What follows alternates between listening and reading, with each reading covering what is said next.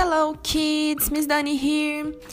Pessoal, para nossa classe de amanhã, nós vamos precisar encontrar nosso calendar para marcarmos o dia da semana e vamos procurar também lá no nosso kit o flashcard do alfabeto, ok?